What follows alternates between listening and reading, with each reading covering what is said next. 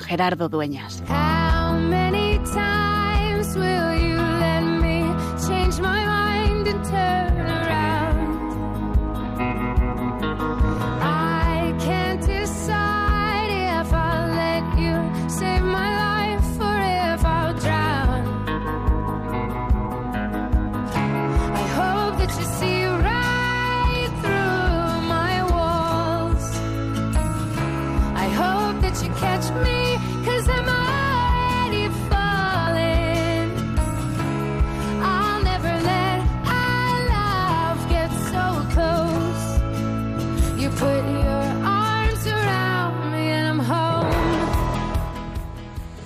Veces nos pensamos que somos superhéroes, que podemos con todo, que pase lo que pase, tenemos que ser capaces de afrontar cualquier situación que se nos presente en nuestra vida y además hacerlo con buen tono, con una sonrisa, dando gracias.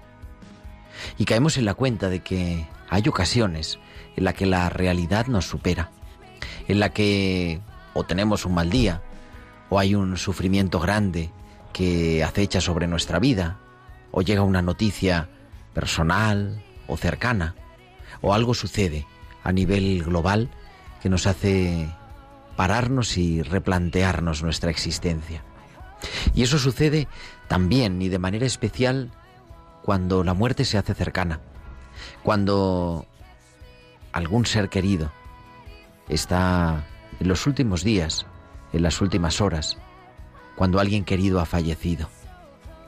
Y por eso tenemos que caer en la cuenta de que no estamos solos, de que nunca estamos solos, que un cristiano, aunque como dice el himno de la liturgia de las horas, siempre dice nosotros, aunque diga yo, porque siempre está la iglesia, la comunidad cristiana acompañando, y porque siempre está Dios sosteniendo, y siempre está María de pie, al pie de la cruz.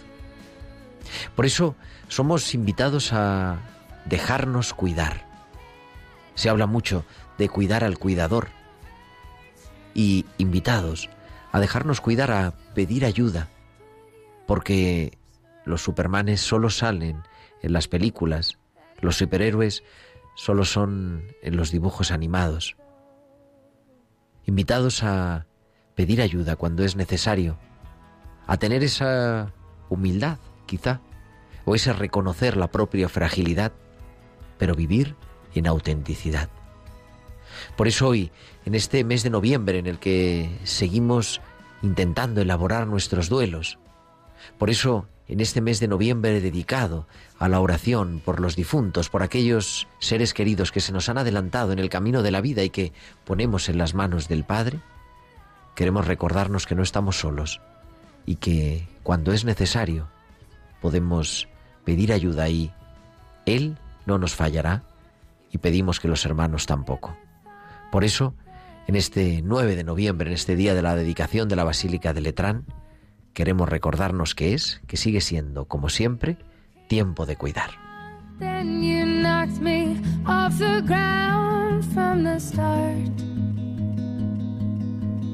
You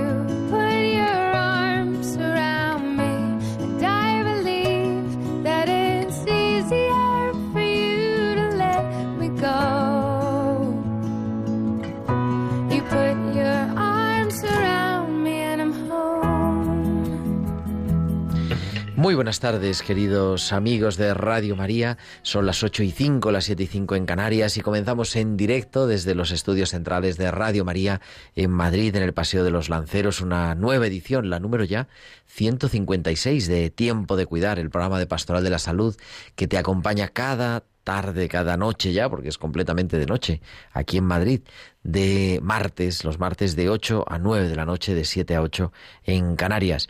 Un equipo hoy capitaneado en los mandos del control de sonido por nuestro querido Juan Manuel González. Juanma, muy buenas tardes, muy buenas noches. Muy buenas noches ya, Gerardo. Y con un equipo estupendo que tiene, está en este continente europeo, pero también en América. Tenemos en la producción a Tibisay López, en la producción musical en esta tarde a Bárbara Omar. Y creo que tenemos al otro lado de la línea de, y del Atlántico, en Lima, Perú, que son las, las, las, las, las 4 de la tarde, ¿no? No, las 2 de la tarde. Las 2 de la tarde está el padre Mateo Bautista, religioso Camilo. Mateo, muy buenas tardes. Muy buenas noches para España, un saludo muy cordial, Gerardo, querida audiencia, a todo el equipo, desde aquí, desde la capital del Perú, de Lima. En Lima, que hace un tiempo estupendo, seguro, aunque Lima, bueno, Lima nunca ha sido un tiempo muy soleado, ¿no? Es siempre unos días grisáceos. Bueno, aquí ver el sol casi es una fortuna. ¿eh? Así que... Porque tenemos un clima muy especial y eso que somos la única capital de América del Sur que da al mar pero es un clima agradable, gracias a Dios. Y bueno, ¿para qué vamos a, de qué, a qué vamos a dedicar el programa de hoy? Pues hoy vamos a hablar de elaborar nuestros duelos. Es el programa ya número 18 de esta serie de elaborando nuestros duelos, que las vamos haciendo en series de 8 en 8. Comenzábamos allí por el noviembre del 2020 Luego hicimos también la primavera del año 2021 y desde la semana pasada, el mes de noviembre y el mes de diciembre, vamos a continuar elaborando nuestros, nuestros duelos con este experto de reconocido prestigio mundial. Y tenemos la suerte de tenerlo en tiempo de cuidar en Radio María España a Mateo Bautista. Y hoy vamos a hablar pues de eso que hablamos un poquito en el editorial, ¿no? De la necesidad de pedir ayuda. Pero antes de entrar en ello, recordaros la manera de entrar en contacto con nosotros a través de nuestro correo electrónico, tiempo de cuidar arroba radiomaria.es, tiempo, tiempo de cuidar arroba radiomaria.es y también en las redes sociales, en Facebook, Radio María España, además con imágenes en directo. Si entráis ahí buscando en Facebook Radio María España, nos podéis seguir con las imágenes en directo desde el estudio y también pues así nos vemos y están comentando además por internet. Mandamos un saludo a todos los que nos siguen a través de Facebook, a Daniel de Mario de manera especial, que pedimos por él, a Ladu, a Julián, a María, que nos escribe desde el Perú y dice que sí, que efectivamente hace calor en el Perú. También nos podéis seguir en Twitter, arroba Radio María Spain, y también además durante la emisión del programa nos podéis enviar vuestros mensajes al WhatsApp del estudio al 668 594-383, 668-594-383, si lo hacen desde fuera de España, con el 0034 delante. Y son las 8 y 8, las 7 y 8 de la noche en Canarias, y vamos a viajar hasta Bilbao, porque ahí está, como cada semana, Valcisa, que nos trae sus hospitales con alma.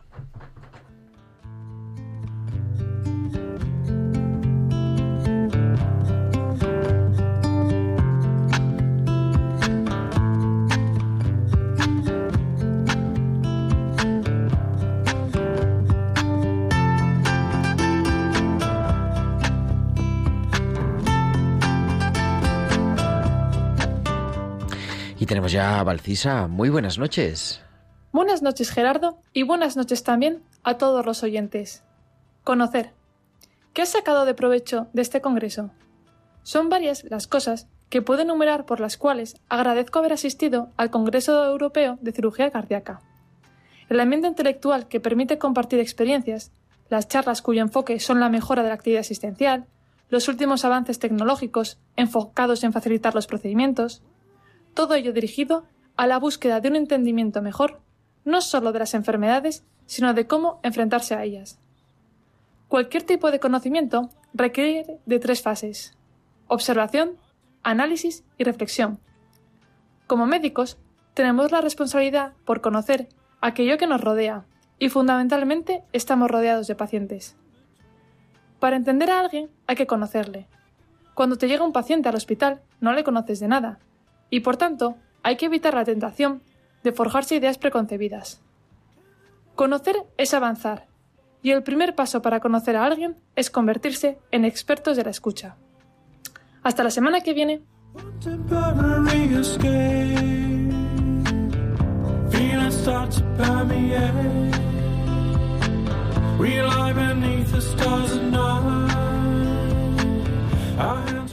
Qué importante es eso de convertirse en expertos de la escucha y que además tiene mucho que ver con el duelo. Como siempre, muchas gracias querida Valcisa, con tus hospitales con alma te esperamos la semana que viene y entramos ya en esta tarde del martes 9 de noviembre en Elaborando nuestros duelos.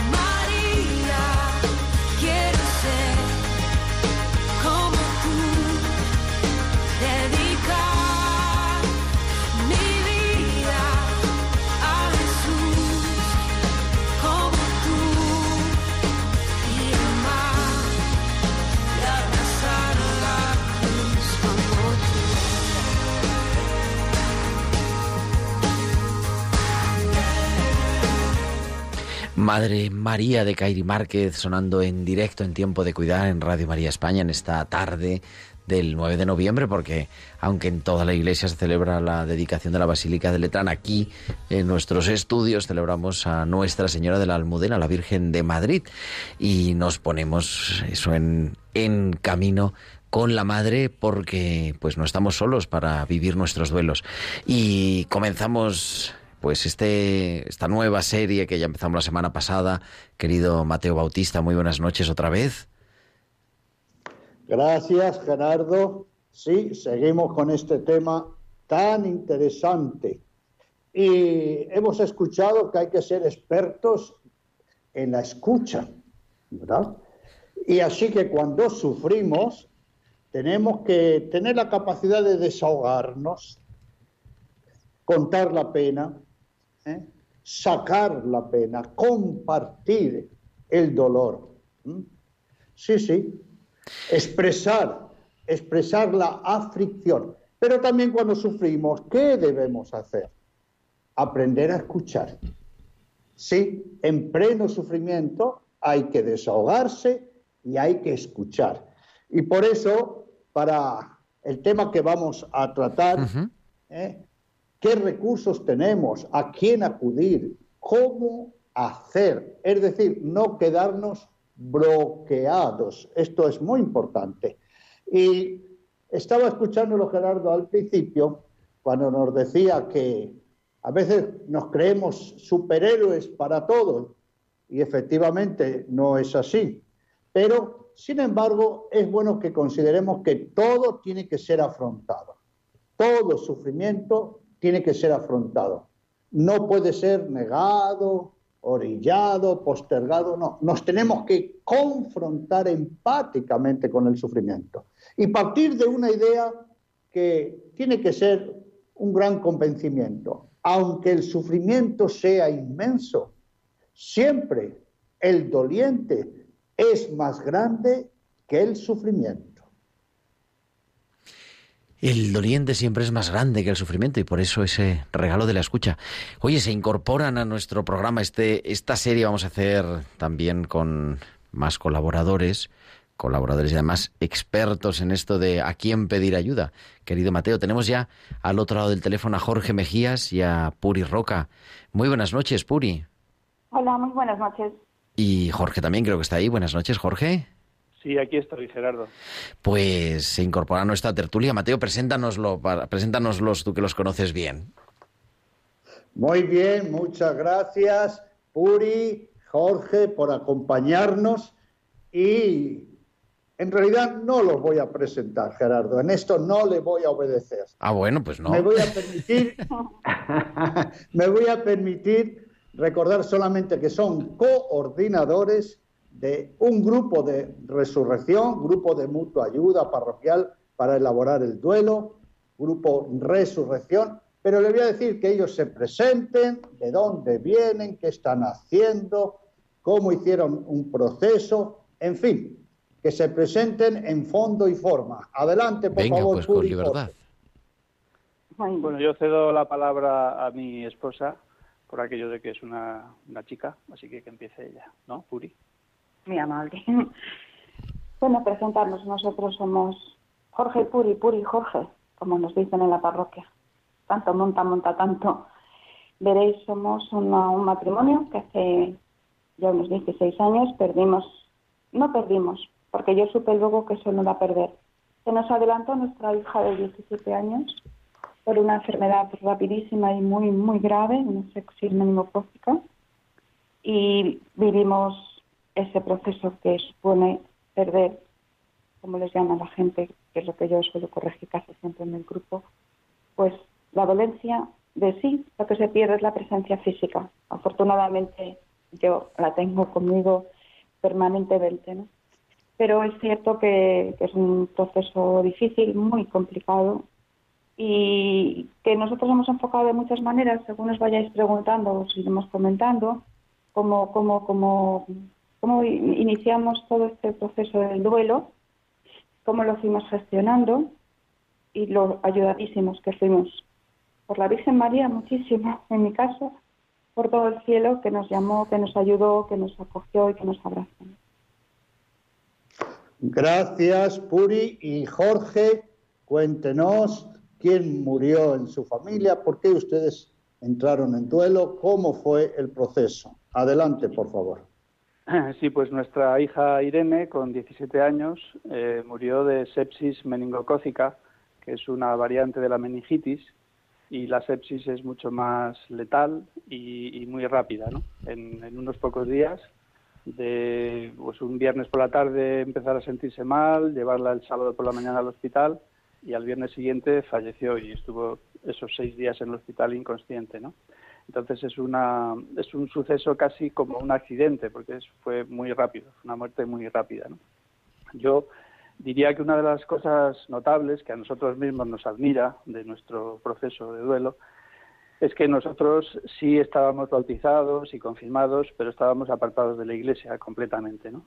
Y el, así como hay casos en los que la muerte de un ser querido aparta de Dios a personas que son creyentes, practicantes, etcétera, pues en nuestro caso fue todo lo contrario. Nosotros pues no, no, no, no teníamos una relación con Dios, estábamos apartados de la Iglesia y precisamente la muerte de nuestra hija fue lo que nos devolvió a la Iglesia y, y, bueno, no solo nos devolvió, nos casamos por la Iglesia, porque no estábamos casados por la Iglesia, nos hicimos catequistas de adultos, en fin, una revolución eh, que partiendo de ese dolor que comentaba Puri, que es comprensible, ¿no? Y además en el caso de un hijo, pues pues como que todo el mundo percibe que, que es lo más doloroso, ¿no? El, que se muera un hijo tuyo, ¿no? Pero en nuestro caso, al mismo tiempo que fue doloroso, pues fue muy luminoso y puso nuestra vida patas arriba y, y bueno, nos, eh, nos abrió las puertas del cielo, que es donde, donde hoy estamos, ¿no? Con una vida eclesial fuerte, potente y reconociendo que si bien a Dios se le puede ver eh, y se le puede sentir eh, pues en el campo y viendo un atardecer, donde mejor se le ve a Dios es en la iglesia, eso está claro. Gracias, Jorge. Y querida Puri, cuando murió su hija Irene, ¿cómo fueron los primeros tiempos? ¿Se cae el mundo encima para unos padres? ¿Cómo vivieron ustedes los primeros tiempos de ese proceso de duelo? Como usted bien dice, padre, se cae el mundo. Se cae completamente. Todo es inexplicable. Es un dolor difícil de, de poder describir. Es como si te atravesaran de- desde la cabeza a los pies. todo se rompe, no entiendes nada, no comprendes qué está sucediendo, el mundo sigue funcionando y, a ti te sorprende muchísimo. Y luego llega un momento en donde uno, en, esos primeros días, al margen de, por supuesto, hablarlo con todos tus seres queridos que te vienen a acompañar, hablarlo, llorarlo, no pasa nada, llorarlo y, y al mismo tiempo enfrentarse, tomarlo de frente. Al margen de que Jorge y yo nos ayudamos mucho mutuamente en esta situación, eso gracias al cielo eh, lo vivimos muy juntos, el duelo, lo cual pues agradecemos muchísimo porque en realidad conocemos muchos, muchos padres que tienen hijos y por desgracia se, se separan. Nosotros vivimos muy juntos el duelo, buscándonos uno al otro, llorando juntos. Eh, yo perdí el color de las cosas, me di cuenta pasado el tiempo cuando volví a escuchar un pájaro y sentí su canto, que lo había perdido. Em, pero yo no había perdido a Irene y sabía que estaba porque su amor continuaba y su amor era igual de profundo que siempre. Y no solo era igual sino más. Y yo sabía que la tenía que buscar. Mi modo de, empezar a hacer el duelo fue buscarla buscar dónde está mi amor.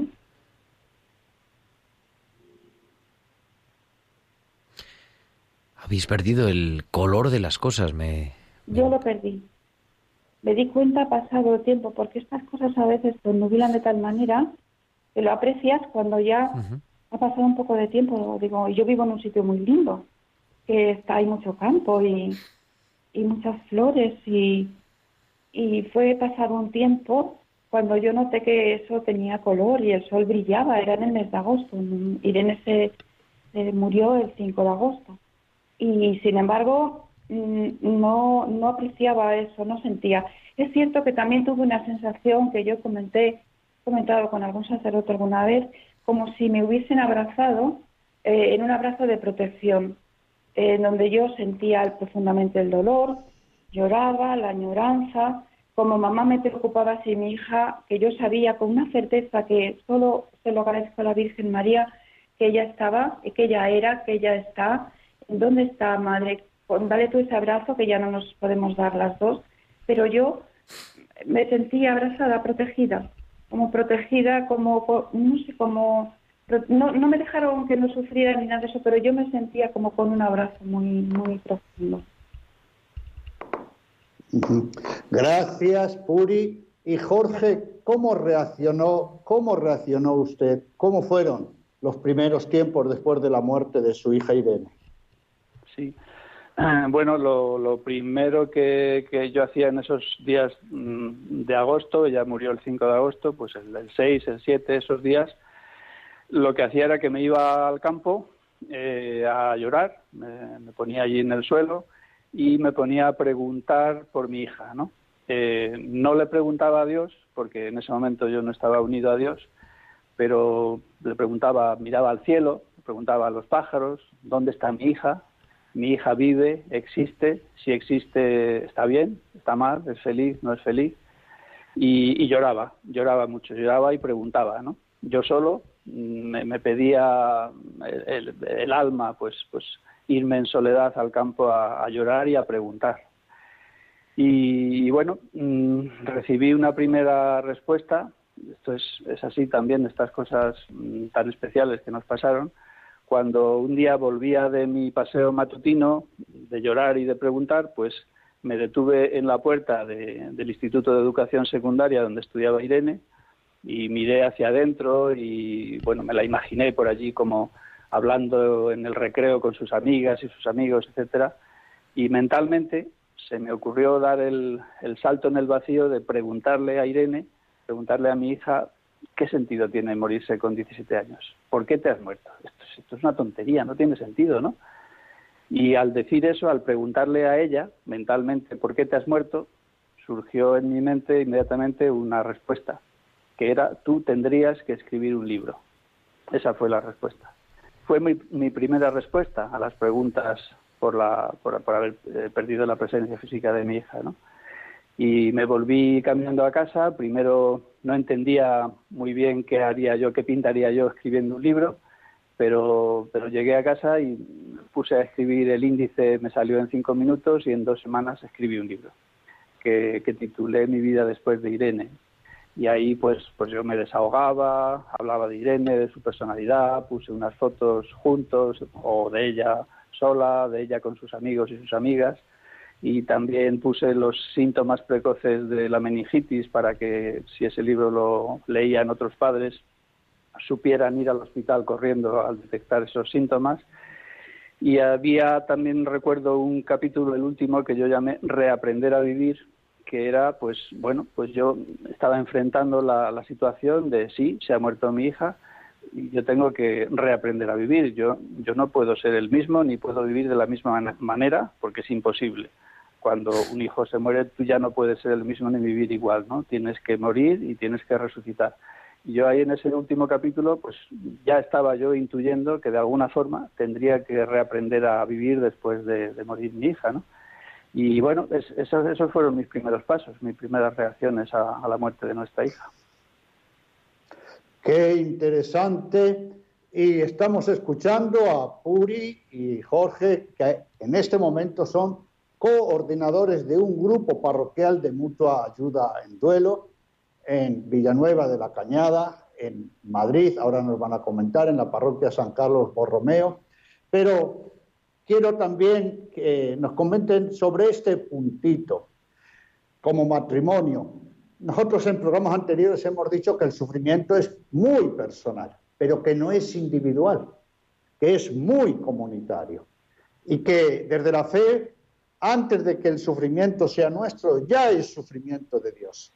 Y que el que tiene más interés en que nosotros saneemos las heridas de todo tipo y especialmente las que puede traer una muerte, es el mismo Dios. ¿Ustedes cómo vivieron como matrimonio este, la muerte de su hija Irene, este proceso? ¿Y qué le dirían especialmente a los matrimonios que están pasando también por esta circunstancia de la muerte de un ser querido, especialmente de un hijo? Adelante, Puri. Pues mire, padre, lo vivimos mm, unidos. Mm, la verdad es que no sé qué fuerza nos movió a, a sentir todo momento no, no apartarnos uno del otro en nuestro sufrimiento, no solo llorando juntos, hablándolo juntos. Eh, y yo creo que, que, es algo que es muy peligroso el, el, apartarse, porque efectivamente es el dolor, es el dolor de uno, pero por supuesto que, fíjese, sobre todo en esta situación donde pierdes un hijo, me parece fundamental el que los papás se sientan muy unidos uno al otro y lo, lo vivan juntos, lo traspasen juntos, lo eh, porque como le comentaba antes, sí conozco casos a través de, bueno, ya les comentaremos que montamos una, una de las cosas que hicimos fue montar una fundación para ayudar contra la enfermedad que se llevó a mi hija. Y yo he conocido muchos padres a través de ella donde lo han pasado mal, como, como todos los que perdemos hijos, pero han estado separados en el dolor. Y muchas veces, el, mire, el complejo de culpa, que, es inevitable tener ese periodo, ese proceso, eh, no, lo, no lo avanzan, no lo hacen, no lo trabajan y muchas veces se lo reprochan. Es terrible, yo he conocido casos tremendos, por eso es muy necesario que el matrimonio esté unido muy unido en todo, pero para, para los momentos tristes, como para las sonrisas del recuerdo maravilloso de la presencia física de tu amor que se ha ido, y para caminar juntos ese camino de hacer el duelo es fundamental y penosamente a veces no puede suceder porque no entienden que ese dolor también es compartido y no son capaces de, de poder entre los dos manejarse juntos frente al dolor que supone eso tremendo. Pero yo les diría eso. El, el, amor es lo que tiene que estar presente siempre. Hasta, perdónenme porque a lo mejor las personas que nos escuchan a lo mejor no, no me entienden muy bien o no me explico yo lo suficientemente bien. El amor está por encima de todo eso. Yo lo descubrí haciendo mi duelo, traspasando mi duelo, cogiendo mi cruz y haciendo el acompañamiento al Señor hacia el Calvario. Porque el amor es lo que más perdura, no, la, no tiene ningún límite. la muerte no acaba con el amor. Y el amor entre nosotros, incluso puedo yo decirles de manera muy, muy, muy contundente, que mi, mi esposo y yo nos conocemos desde que éramos unos adolescentes, llevamos toda la vida juntos, y en realidad nuestro amor es más profundo y hermoso desde que Irene se nos adelantó. ¿Qué testimonio escribe, me escribe Salud desde Madrid una oyente? Dice, qué testimonio, es verdad, se queda uno pues así tocado por dentro. Y os voy a pedir a, a, bueno, a Mateo, por supuesto, pero a Jorge y a Puri, si os podéis quedar un ratito más todavía con nosotros en Claro. tiempo de cuidar.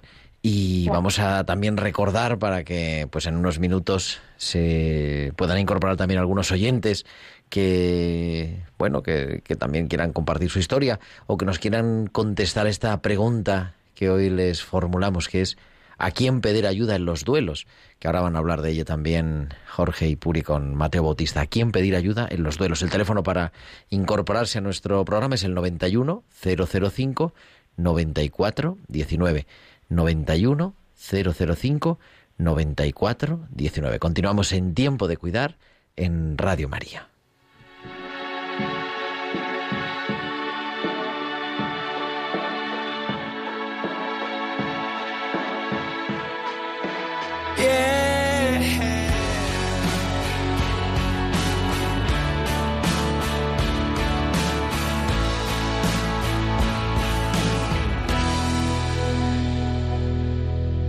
I hear you breathing in, another day begins.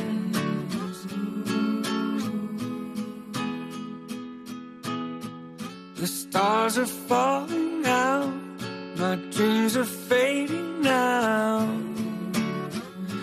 fading out. I've been keeping my eyes wide open. I've been keeping my eyes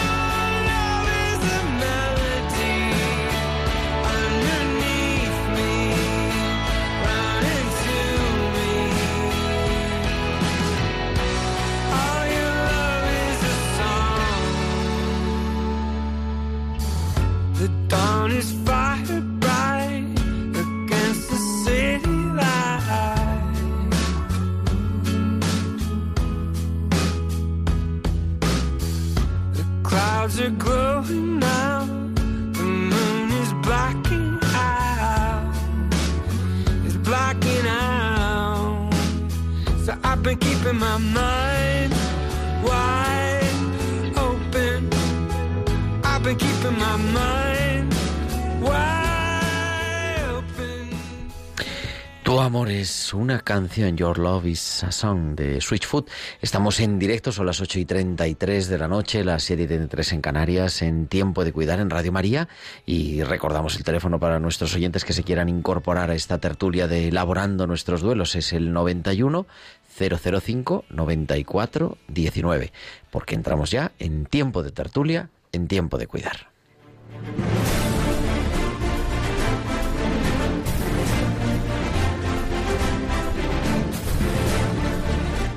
Y estamos en Lima, desde Lima a las 14 y 34, a las 2 y 34 de la tarde, con el padre Mateo Bautista. Mateo, muy buenas noches otra vez.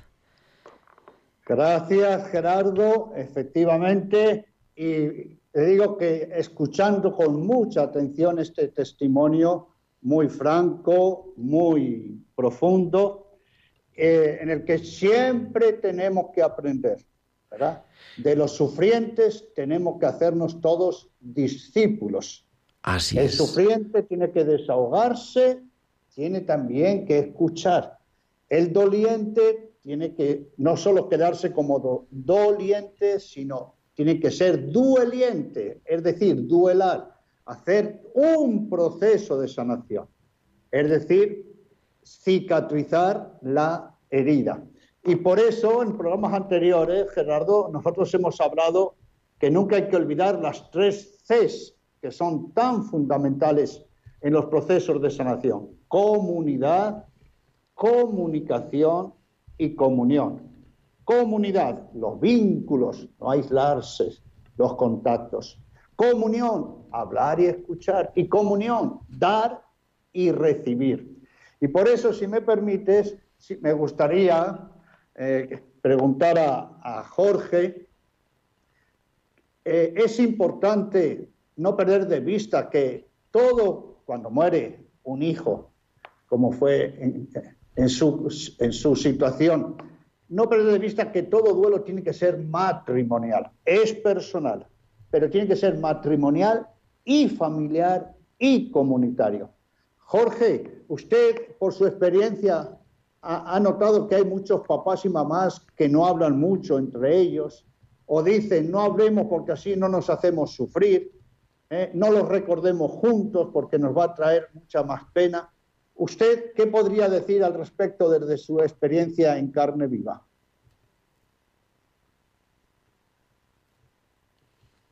En los que se hace como un pacto de silencio para no hablar de su hijo muerto porque les duele mucho hablar de ello.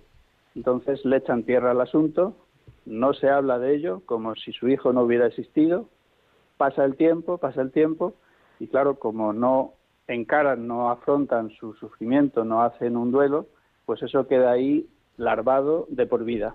Y conozco y conocemos Puri y yo personas que llevan toda su vida en duelo porque no han empezado a hacer el duelo, no han empezado a hacer el duelo.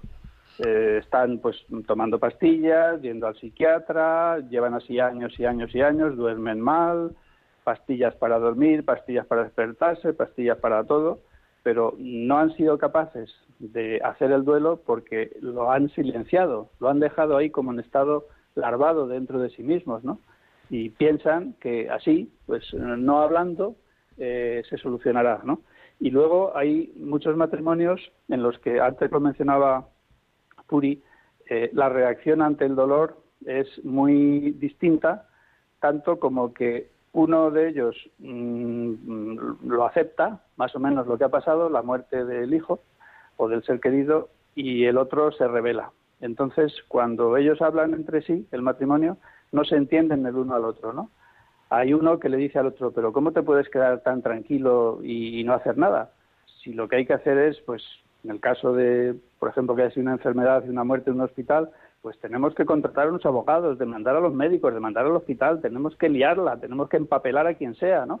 Sin embargo, el otro miembro de la pareja, pues tiende a asumirlo. Hay una reacción como más violenta o más activa, pero, pero violenta en el caso de uno, y, en el otro, pues más de aceptación. Entonces, cuando sucede eso, no se comprenden uno, el uno al otro y sabemos que prácticamente el 50% de las parejas, cuando muere un hijo, se acaban separando, ¿no? Y eso, y eso es tremendo. Yo recuerdo que Puri y yo, nos, al poco de morir Irene, nos fuimos a un hotel ahí en Soria, eh, en mitad del campo, y pues, estábamos los dos solos, paseando por el campo, llorando, hablando, hablando de Irene, acordándonos de lo maravillosa que es, eh, que es Irene y los 17 años tan maravillosos que nos ha dado pero como decía antes Puri, juntos, afrontando esa pena y ese dolor juntos y, y, por supuesto nunca se nos ocurrió echarnos en cara el uno al otro cómo es que no te, no te diste cuenta, cómo es que no fuiste antes al médico, cómo es que, o sea, todo eso ni se nos ocurrió, ¿no? Porque, ¿para qué? O sea, es, es, abrir una herida a lo tonto que, que no, te, no te lleva a nada, ¿no? Entonces, yo creo que es fundamental, primero, la comunicación, y segundo, pues si hay divergencias en la manera de vivir ese, ese sufrimiento, pues, pues también hablarlo, ¿no? Para, para que no se rompa el, matrimonio, sino que, como decía antes Puri, pues ah, sea una oportunidad para todo lo contrario, para unirse más, es lo que nos pasó a nosotros porque estábamos casados solo civilmente y nos casamos por la Iglesia a raíz de la muerte de nuestra hija. Si os parece, se incorporan porque tenemos a algunos oyentes esperando en la línea, los podemos escuchar y seguimos compartiendo. Nos llama desde Menorca, bueno, nos escriben desde Teruel, desde Guadalajara en México, pero desde Menorca mm, quiere acompañarnos e incorporarse a la tertulia Piedad. Piedad, muy buenas noches, bienvenida a Tiempo de Cuidar. Hola. Bueno, yo quería aportar mi, mi experiencia. Tengo, bueno, hace tres años y pico murió mi marido eh, y, bueno, de repente y, para mí el pasar el duelo pues fue pedir a Dios que le acogiera en, en sus brazos. Y, eh, cuando al año y medio lo tenía prácticamente, bueno, lo llevaba bastante bien. Eh, tuvo un accidente, mi hijo mayor, tengo dos hijos, y el hijo mayor tuvo un accidente gravísimo. De, de cayó de la moto, bueno, le hicieron caer de la moto y un todoterreno le pasó por encima. Quedó mm, en estado de, bueno, prácticamente vegetativo durante casi un mes. Cuando yo me entero de la noticia, me coge en Granada, voy, voy a Barcelona. Eh, mi único consuelo era no perder la esperanza, pedir a Dios por su salud. Hice dos llamadas telefónicas a mi hijo que mm, que, estaba en Menorca en aquel momento y al vicario general, a Gerardo, le llamé, eh, tengo amistad con él y, y lo único que, que me salió fue pedirle que necesitaba decirle que mi hijo había tenido un accidente gravísimo y que necesitaba sus oraciones y que lo hiciera partícipe para que sus las oraciones ante Dios le, le sirvieran para darle la vida. Eh, durante un mes estuvimos mm, sufriendo con la esperanza de que iba saliendo vivo según minuto a minuto, segundo a segundo, y casi al cabo del mes le terminan operando, ya era la octava operación, le operan de, del anillo pélvico con cinco fracturas y cuando vemos eh, vamos a verle al box donde estaban los enfermos críticos, se nos pone a hablar. Y llevaba un mes mm, vegetativo. Eh, para mí fue como si, como que Dios me había escuchado. Mm, le escuché con toda normalidad. Durante su etapa anterior eh, no perdí la esperanza, mm, no quería llorar porque era como perderla, como, como darme por derrotada. Y, y entonces Dios nos escuchó. Hubo, tuvimos una respuesta enorme de personas que pidieron por él, de personas que venían a, vernos sin poder verle a él.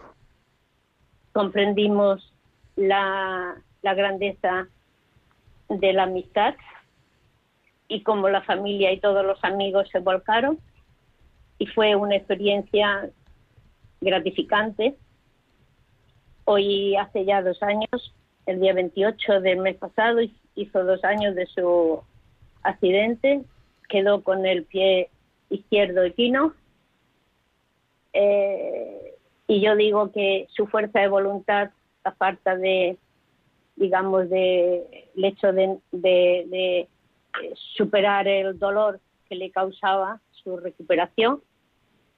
Y Dios que está arriba, se aliaron los dos y entre los dos han salido adelante y prácticamente mi hijo está recuperado.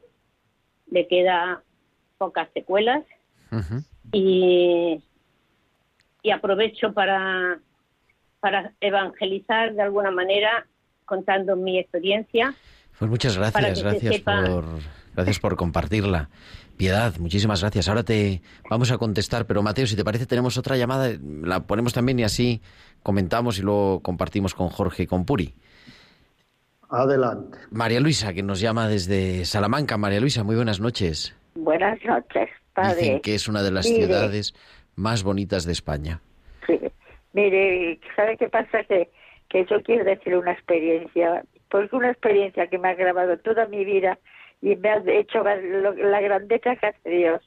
Porque mira, a mí murió un hermano con, con, con 18 años que estaba en el seminario de Córdoba y, y cayó con una neumonía en las vacaciones de Navidad.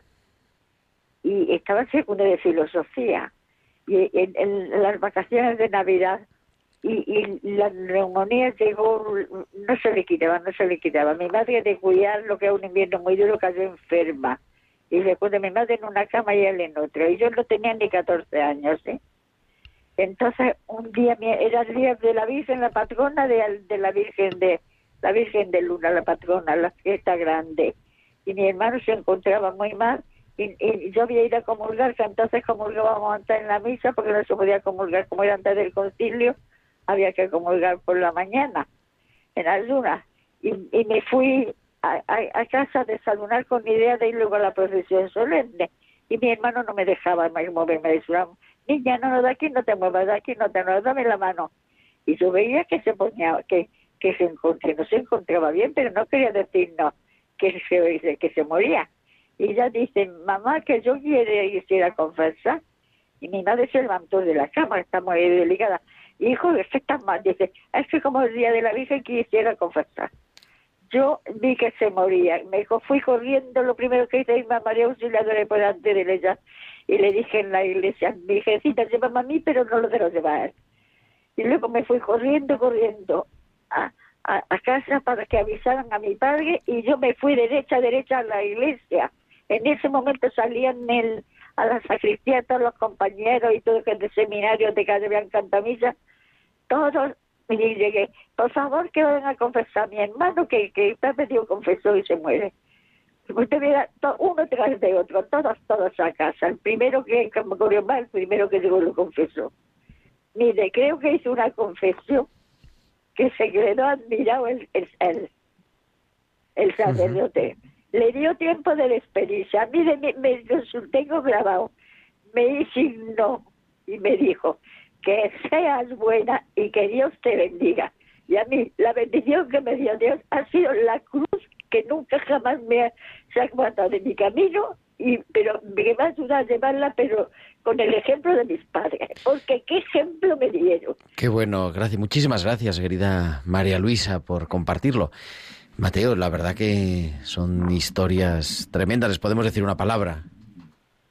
Sí, y agradecemos estos testimonios y sobre todo cómo destacar la importancia de crear vínculos, de no encerrarse, de pedir ayuda, de tener a quien acudir. Hay mucha gente que nos quiere ayudar, que quiere estar a, a nuestro lado, que nos quiere iluminar. No hacernos una nuez en el sufrimiento. No aislarnos y después decir que estoy solo. Creo que estos testimonios que hemos escuchado son muy valiosos porque hablan de esa apertura. Y por eso qué importante decir qué recursos tenemos. Los recursos interiores que hay que sacarlos adelante, hay que sacar fuerzas de fraqueza. Están todos los recursos comunitarios y están los recursos de la gracia. Por eso creo que todos tenemos que aprender de estos procesos. Y si me permite, Gerardo, porque ya va pasando también el tiempo, Sí, bueno, tenemos a. Puri y a Jorge, exacto, que han sido dolientes. Han sido duelientes. Recuerden que ante el sufrimiento no nos podemos cruzar de brazos. O yo domino al sufrimiento o el sufrimiento me domina a mí. ¿eh? El sufrimiento no puede hacer lo que quiera con nosotros en nuestra vida, no nos puede desbaratar, ¿sí? no nos puede dejar muertos en vida, sin sentido, sin paz, sin una misión. Tenemos que hacernos protagonistas de nuestro sufrimiento. Por eso, dolientes, pero a la vez duelientes, es decir, hacer procesos de encarar el sufrimiento. Y bueno, Puri y Jorge han sido dolientes, duelientes, hicieron un proceso y ahora son coordinadores. Así que, Jorge, me gustaría, Puri, que nos contaran coordinadores del grupo Resurrección, dónde, cómo, cómo empezaron, eh, el- grupo que tienen, cómo va el proceso. Cuéntenos, por favor, esa información. Sí, pues eh, nosotros mm, volvimos de, de vivir en América seis años, estuvimos en Chile, luego en México y hemos vuelto hace unos pocos meses. Y al llegar aquí a nuestra parroquia de siempre, San Carlos Borromeo de Villanueva de la Cañada, Pues yo tenía siempre la inquietud, desde hacía ya tiempo, había puesto en mí del Espíritu Santo la inquietud de, de organizar algún tipo de grupo de duelo para, para ayudar a las personas y para tratar de que pues ese proceso que nosotros eh, hicimos en su día poderlo replicar y, y- sanar en definitiva sanar corazones y que las personas volvieran a ser felices ¿no? entonces eh, pues nada más llegar aquí hace poco se lo propuse al, al párroco de San Carlos Borromeo a Gonzalo Pérez Boquerini y le dije qué tal si si organizamos un grupo de duelo en la parroquia y él le, entusiasmó la idea. eh, me preguntó que, qué temario aplicaríamos y yo en ese momento pues me quedé en blanco porque no tenía temario y él dijo bueno tú tú sigue adelante que ya nos dirá el Espíritu Santo pero claro yo al día siguiente pensé pues que tampoco hay que dejarle todo el trabajo al Espíritu Santo que para eso nos ha dado un cerebro el Señor ¿no? entonces me puse a buscar en internet y busqué con Google y dije grupo parroquial de duelo la primera referencia que apareció fue pastoralduelo.org, que es la página web del Padre Mateo. Empecé a, ver los materiales, descubrí un mundo, todo lo que el trabajo del Padre Mateo durante muchos años ha, conseguido elaborar, y dije esto es potentísimo, esto es esto es tremendo. Pero el, ya el golpe de gracia fue que pinché en una sección que dice grupos en otros países, ¿no? Tiene grupos en Argentina, grupos en Perú, en Costa Rica, en Bolivia, en un montón de sitios y dije, voy a ver qué pone en España. Entonces pinché en España y uno de los coordinadores de los grupos Duelo Resurrección de España es Julián Lozano, que es el responsable del medio de comunicación social de la diócesis de Getafe, que es amigo mío. Y entonces dije, pues ya está, ya no, ya no tengo que buscar más. O sea, me está diciendo el Señor, este es tu grupo de duelo, ¿no? Total que, que ya pues eh, entré en contacto con el Padre Mateo, con Julián Lozano, eh, pues me hice con los materiales, etcétera, y en poco tiempo nos pusimos a, a organizar reuniones del grupo Resurrección. ¿Qué es lo que hacemos? Pues bueno, supongo que el Padre Mateo lo habrá dicho en otros programas anteriores, pero eh, para las personas que asisten, los dolientes o los duelientes, como él dice, pues se les eh, asigna una serie de tareas para casa, lecturas escogidas, escuchar audios, ver vídeos, y luego en las reuniones, pues se, cada, cada reunión es de un tema relacionado con el duelo, como puede ser pues sentimiento de culpa, la rabia, el perdón, eh, todos, todos los sentimientos y las emociones y los pensamientos que se presentan en, los duelos, ¿no? Y las dinámicas interpersonales, eso a mí me tiene subyugado, me parece algo eh, impresionante la potencia eh, eh, sanadora, la potencia terapéutica que tienen esas dinámicas, que es que los, los asistentes, los dolientes, pues eh, comparten con sus compañeros que están en las mismas condiciones de sufrimiento que ellos y les comprenden mejor que nadie, pues comparten sus sentimientos de una manera abierta. Por supuesto, lo que se dice en el grupo se queda dentro del grupo y de allí no sale, ¿no? Hay que ser muy, muy eh, tener confidencialidad y, y además se, se lanzan mensajes de apoyo unos a otros. O sea, aún dentro de su sufrimiento son capaces, tienen esa capacidad sanadora esos recursos interiores que mencionaba antes el padre Mateo, esa capacidad de dar mensajes positivos a sus compañeros y eso, eso, esas dinámicas interpersonales grupales tienen un poder terapéutico enorme. Y Puri y yo mm, lo estamos eh, viendo porque en, en semanas personas que llegan al grupo que no son capaces ni de hablar, no son capaces ni de contar su, su, su caso, ni de hablar de su ser querido porque se ponen a llorar y no pueden hablar, pasan dos, tres, cuatro semanas y de repente pues empiezan a tener luz en sus ojos, empiezan a sonreír, empiezan a poder hablar con naturalidad de, de, de, su ser querido muerto. Entonces yo es que me he quedado pasmado porque me he dado cuenta de que, de que el grupo tiene, tiene poder. No sé, Puri, si quieres decir algo. Pues vamos a tener que dejar decirlo otro día porque... De acuerdo. La verdad. Vale. Pero no pasa nada, pero bueno, si es que van a volver, les vamos a volver a invitar, ¿no, Mateo? Claro que sí, claro que sí.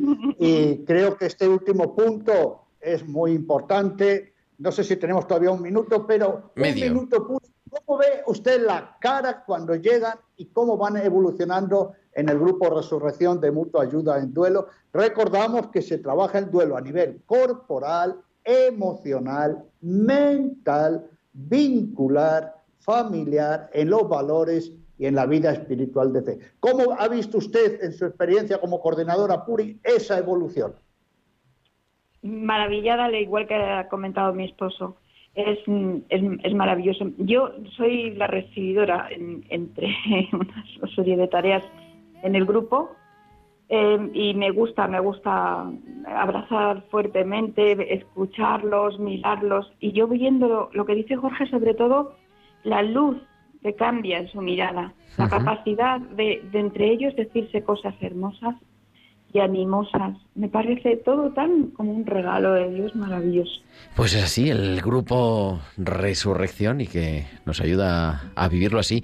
Muchísimas gracias, querido Jorge Mejía, querida Puri Roca, del grupo, de los grupos Resurrección, fundados además por Mateo Bautista, y seguiremos compartiendo, hablando. Querido Mateo, nos escuchamos el próximo martes, será 16 de noviembre, estaremos aquí a las 8 de la tarde, las 7 en Canarias. Muchas gracias y quien desee más información, la página web pastoralduelo.org, pastoralduelo.org. Muchas gracias Puri, muchas gracias Jorge, Gerardo, querida audiencia, un gran abrazo. Nosotros volveremos eso el próximo martes 16 de noviembre a las 8 de la tarde, a las 7 en Canarias. Muchas gracias a Juanma González en el control de sonido y ahora os dejamos a las 9 en punto, a las 8 con Paloma Fanconi y sus Dios entre líneas. Un abrazo, la bendición de Dios de vuestro amigo el diácono Gerardo Dueñas.